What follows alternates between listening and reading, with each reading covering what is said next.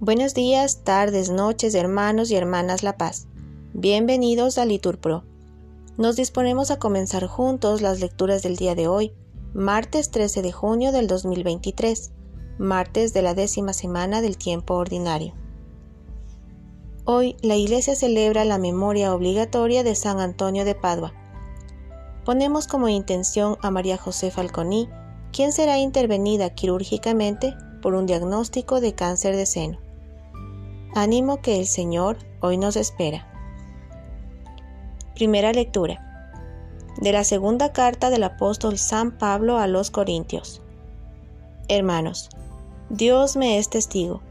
La palabra que os dirigimos no es sí y no, pues el Hijo de Dios, Jesucristo, que fue anunciado entre vosotros por mí, por Silvano y por Timoteo, no fue sí y no, sino que en él solo hubo sí pues todas las promesas de Dios han alcanzado su sí en Él.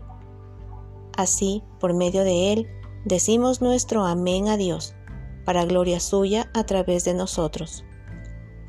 Es Dios quien nos confirma en Cristo a nosotros junto con vosotros, y además nos ungió, nos selló y ha puesto su Espíritu como prenda en nuestros corazones. Palabra de Dios. Respondemos, te alabamos, Señor. Al salmo contestamos, Haz brillar, Señor, tu rostro sobre tu siervo. Todos, haz brillar, Señor, tu rostro sobre tu siervo. Tus preceptos son admirables, por eso los guarda mi alma. Todos, haz brillar, Señor, tu rostro sobre tu siervo. La explicación de tus palabras ilumina, da inteligencia a los ignorantes todos, haz brillar, Señor, tu rostro sobre tu siervo. Abro la boca y respiro, ansiando tus mandamientos. Todos, haz brillar, Señor, tu rostro sobre tu siervo. Vuélvete a mí y ten misericordia, como es tu norma con los que aman tu nombre. Todos, haz brillar, Señor, tu rostro sobre tu siervo.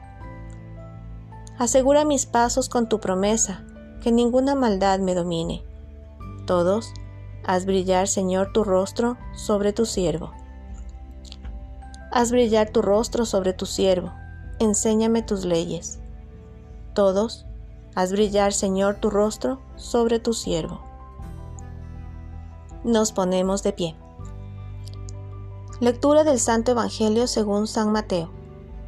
En aquel tiempo dijo Jesús a sus discípulos, Vosotros sois la sal de la tierra pero si la sal se vuelve sosa, ¿con qué la salarán? No sirve más que para tirarla fuera y que la pise la gente. Vosotros sois la luz del mundo. No se puede ocultar una ciudad puesta en lo alto de un monte. Tampoco se enciende una lámpara para meterla debajo del celemín, sino para ponerla en el candelero y que alumbre a todos los de casa.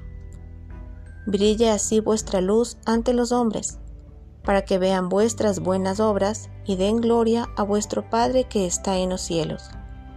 Palabra del Señor.